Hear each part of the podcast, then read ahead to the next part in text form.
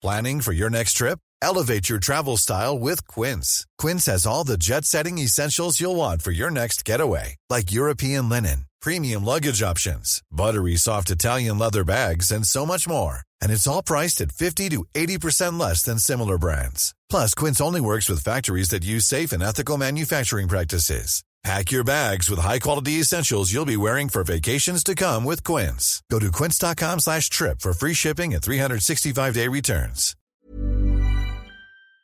Des tirs entre le Liban et Israël ce week-end ont fait une dizaine de morts côté libanais, dont des civils, et deux morts et plusieurs blessés côté israélien. Beaucoup craignent désormais un élargissement du conflit dans toute la région. Alors, quel pays pourrait être concerné et comment les combats pourraient évoluer? Salut, c'est Hugo, j'espère que vous allez bien. C'est le sujet donc à la une des actualités du jour. Alors, près de 10 jours après l'attaque meurtrière du Hamas contre Israël, plus de 1400 personnes ont été tuées en Israël, dont une grande majorité de civils et près de 200 Israéliens et étrangers sont toujours retenus en otage à Gaza. À Gaza, justement, la riposte de l'armée israélienne a déjà tué plus de 2750 personnes et fait plus de 9600 blessés selon euh, les autorités locales. Là aussi, on compte de très nombreux civils, y compris euh, des enfants, avec euh, un bilan qui ne fait que s'alourdir puisque les bombardements se poursuivent à Gaza. Alors, on en parle depuis quelques jours, l'armée israélienne se prépare à une offensive et à une invasion terrestre du territoire palestinien de Gaza, une invasion euh, terrestre en plus des frappes aériennes qui ciblent le territoire depuis une semaine. Le but, je cite, c'est d'éradiquer le Hamas, ce mouvement euh, pro-palestinien dont la branche armée est une organisation terroriste, comme euh, l'estime de nombreux pays, dont la France, et qui contrôle actuellement la bande de Gaza. Bon, et au passage, avant de parler des autres pays impliqués dans ce conflit, la situation humanitaire est toujours critique à Gaza. L'accès à l'eau potable est très limité, on manque globalement de tout selon euh, les ONG et selon euh, l'ONU euh, sur place. Plus d'un million de personnes ont fui vers le sud de Gaza après les alertes de l'armée israélienne. L'Organisation des Nations Unies parle d'une catastrophe humanitaire inédite. Bref, la situation est extrêmement critique. On en a déjà parlé vendredi, on en a parlé aussi ce week-end dans les actus du jour sur Instagram. On refera un point beaucoup plus détaillé sur la situation demain. Alors je le disais, cette invasion terrestre de Gaza par l'armée israélienne pourrait clarifier en quelque sorte les positions de nombreux pays. D'abord ce week-end, des tirs entre Israël et le Liban, au nord d'Israël donc, ont fait une dizaine de morts, dont euh, des civils, surtout euh, du côté euh, libanais. Derrière ces tirs sur Israël, on retrouve le Hezbollah, un parti politique islamiste libanais et une organisation terroriste, ennemi jugé d'Israël et proche du Hamas. Ce week-end, le Hezbollah a revendiqué des tirs d'obus d'artillerie et de missiles guidés sur Israël, faisant deux morts. L'armée a alors riposté en tuant euh, des combattants du Hezbollah, mais aussi des civils, dont un journaliste de l'agence de presse Reuters. L'attention est donc très importante à cette frontière entre le Liban et Israël, surtout que le Hezbollah est une organisation qui est très structurée, qui dispose donc de beaucoup de moyens, et de son côté, eh bien, l'armée israélienne s'est dite prête à réagir, je cite, de manière agressive et déterminée à chaque attaque du Hezbollah. Il y a donc déjà une zone de tension importante entre euh, ces deux pays. Ça c'est donc pour ce qui est de cette organisation politique qui est euh, basée au Liban. Mais en Iran, en l'occurrence, c'est tout simplement le gouvernement lui-même qui euh, soutient euh, le Hamas. Le gouvernement iranien est un allié de longue date du Hamas. Et selon le Wall Street Journal, l'Iran aurait même joué un rôle déterminant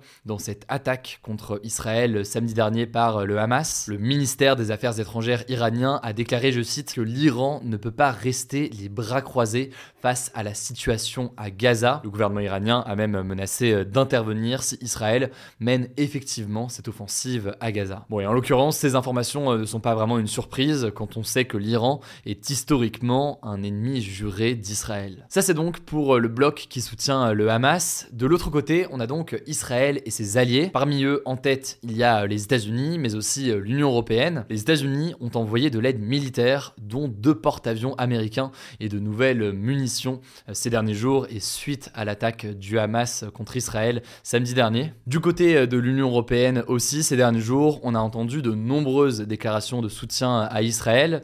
Maintenant, pour nuancer, il y a aussi certains propos de vigilance qui ont été tenus par les Occidentaux, notamment depuis l'annonce par Israël d'une potentielle offensive terrestre à Gaza. Le président de la République française, Emmanuel Macron, a par exemple rappelé la position historique de la France sur ce sujet, à savoir la volonté d'avoir un État israélien, mais aussi eh bien, la reconnaissance d'un véritable État palestinien, une reconnaissance qui n'existe pas aujourd'hui à l'échelle internationale. Par ailleurs, les Occidentaux rappellent depuis le siège de Gaza par Israël, puis par ses menaces d'invasion terrestre, que eh bien, il ne faut pas plonger Gaza dans un drame humanitaire encore plus important. Emmanuel Macron a appelé le gouvernement israélien à respecter le droit humanitaire international et les États-Unis appellent aussi Israël à tout faire pour épargner les civils. C'est donc une forme de changement de ton, même si certains estiment que ces propos des Occidentaux ne sont pas suffisants pour dissuader Israël de mener une attaque très importante sur Gaza. Une attaque qui pourrait avoir des conséquences sur les habitants extrêmement importantes,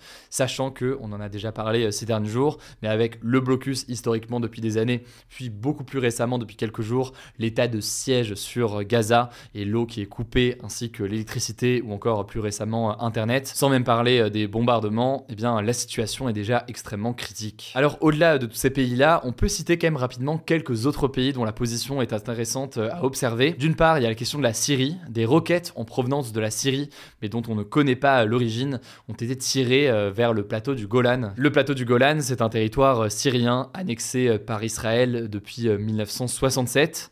En réponse, Israël a lancé des frappes en Syrie, notamment sur l'aéroport d'Alep. Du côté de la Russie, Vladimir Poutine a notamment jugé inacceptable le siège de Gaza mené par Israël. Enfin, on peut citer aussi la position de l'Arabie Saoudite.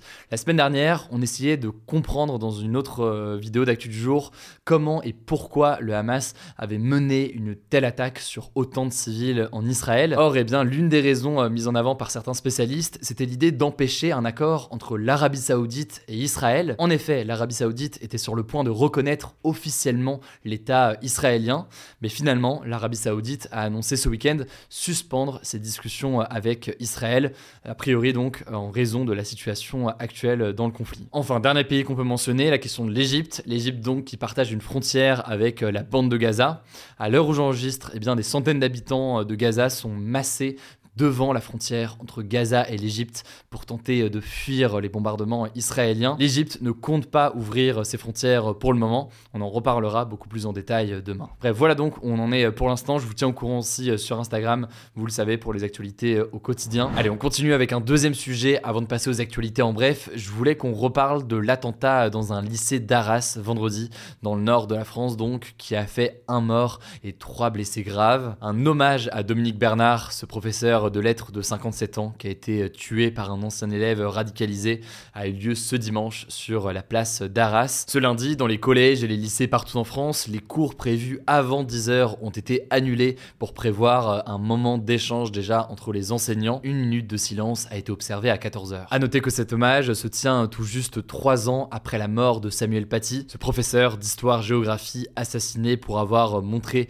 des caricatures du prophète Mahomet. Et autre élément à savoir, la cité scolaire scolaire Gambetta, où Dominique Bernard a donc été tué vendredi, a été évacué ce lundi matin à cause d'une alerte à la bombe. Heureusement, il s'avère que c'était une fausse alerte. Alors, en parallèle à ces hommages, le gouvernement a aussi formulé certaines propositions pour éviter ce type d'attaque à l'avenir. Le ministre de l'Intérieur Gérald Darmanin a notamment souhaité, je cite, l'expulsion systématique de tout étranger considéré comme dangereux par les services de renseignement français. Alors, beaucoup de mesures devraient être liées au projet de loi immigration c'est un projet de loi porté par le gouvernement qui amène un certain nombre de changements. Un projet de loi qui fait euh, beaucoup de débats et que le gouvernement souhaite adopter au plus vite à l'Assemblée nationale.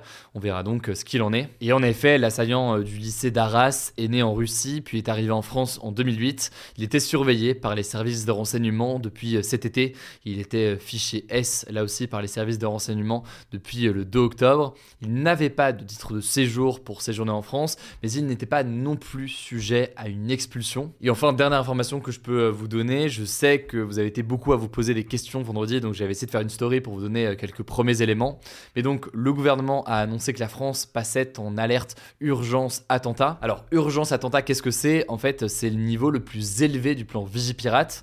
Le plan Vigipirate, donc, c'est ce plan qui vise à assurer la sécurité du pays en luttant contre le terrorisme. Là, c'est le niveau le plus élevé qui est mis en place en général après un attentat. Concrètement, ça veut dire plus de policiers et de gendarmes mobilisés, plus de moyens plus globalement pour l'État, des campagnes d'information aussi qui peuvent être diffusées à la télévision ou encore à la radio. Cela dit, ça ne change a priori rien à votre quotidien, si ce n'est eh bien, une demande par le gouvernement d'être davantage vigilant. Je vous mets des liens en description. Je vous laisse avec Léa pour les actualités en bref et je reviens juste après. Merci Hugo et bonjour à tous. On commence avec cette actu. Le chantier de l'autoroute A69 entre Castres et Toulouse ira jusqu'à son terme. C'est ce qu'a annoncé le gouvernement ce lundi dans un communiqué. En fait, mardi dernier, les travaux avaient été suspendus après l'admission à l'hôpital du militant écologiste Thomas Braille qui était en grève de la faim et de la soif pour protester contre ce projet d'autoroute. Il avait donc mis fin à sa grève qu'il menait avec deux autres militants. Mais maintenant que les travaux vont reprendre, plusieurs opposants à ce projet appellent à une énorme manifestation le week-end prochain. Ils jugent ce projet d'autoroute climaticide. Je vous mets des liens en description si vous voulez en savoir plus. Deuxième actu, en Pologne, des élections législatives ont été organisées ce dimanche pour renouveler le Parlement composé de 460 députés et de 100 sénateurs. Finalement, c'est la coalition centriste pro-européenne qui a remporté la majorité selon les sondages à la sortie des urnes. Les trois partis de cette coalition, qui est menée par l'ancien Premier ministre du pays Donald Tusk, ont donc battu les populistes nationalistes qui sont au pouvoir depuis 2015 et l'extrême droite. Donald Tusk a notamment promis de rétablir de bonnes relations avec l'Union européenne, mais aussi de rétablir à nouveau le droit à l'avortement qui a été très fortement restreint en Pologne ces dernières années. Troisième actu, à 35 ans, l'homme d'affaires Daniel Noboa est devenu ce dimanche le plus jeune président de l'histoire de l'Équateur, un pays d'Amérique du Sud. Il est le fils de l'homme le plus riche du pays, Alvaro Noboa, qui avait été cinq fois candidat à la présidentielle. Daniel Noboa, qui se dit de centre-gauche mais qui est aussi assez proche de la droite, a remporté 52,1% des voix face à la candidate de gauche Luisa González. Il a promis de se mettre immédiatement au travail pour ramener la paix en Équateur qui est ravagée par la violence du narcotrafic. Le pays a aussi été marqué en août par l'assassinat de Fernando Villavicencio, l'un des candidats à la présidentielle qui était en pleine campagne. Quatrième actu, il n'est plus possible d'acheter des paillettes au sein de l'Union européenne depuis ce lundi pour des raisons environnementales. Alors ce sont les paillettes libres, donc les paillettes qu'on peut retrouver dans les gommages à grains ou qu'on peut coller sur son corps par exemple, qui ont été interdites. Cette interdiction fait partie du plan d'action zéro pollution de la Commission européenne, l'une des principales instances de l'Union européenne, qui vise à réduire la pollution par les microplastiques de 30% d'ici à 2030. Dernière actu, la chaîne TF1 a battu un record d'audience ce dimanche grâce au quart de finale de la Coupe du Monde de rugby qui opposait la France à l'Afrique du Sud. 16,5 millions de téléspectateurs en moyenne ont regardé le match qui s'est soldé par une défaite de la France qui est donc éliminée. D'ailleurs, autre info sportive, l'équipe de France de football cette fois-ci s'est qualifiée pour l'Euro 2024 après avoir remporté un match ce vendredi face aux Pays-Bas. L'Euro 2024 se tiendra en Allemagne du 14 juin au 14 juillet 2024. Voilà, c'est la fin de ce résumé de l'actualité du jour. Évidemment, pensez à vous abonner pour ne pas rater le suivant, quelle que soit d'ailleurs l'application que vous utilisez pour m'écouter. Rendez-vous aussi sur YouTube ou encore sur Instagram pour d'autres contenus d'actualité exclusifs. Vous le savez, le nom des comptes, c'est Hugo Décrypte. Écoutez, je crois que j'ai tout dit. Prenez soin de vous et on se dit à très vite. Planning for your next trip? Elevate your travel style with Quince. Quince has all the jet setting essentials you'll want for your next getaway, like European linen, premium luggage options, buttery soft Italian leather bags, and so much more. And it's all priced at 50 to 80% less than similar brands. Plus, Quince only works with factories that use safe and ethical manufacturing practices. Pack your bags with high-quality essentials you'll be wearing for vacations to come with Quince. Go to quince.com slash trip for free shipping and 365-day returns.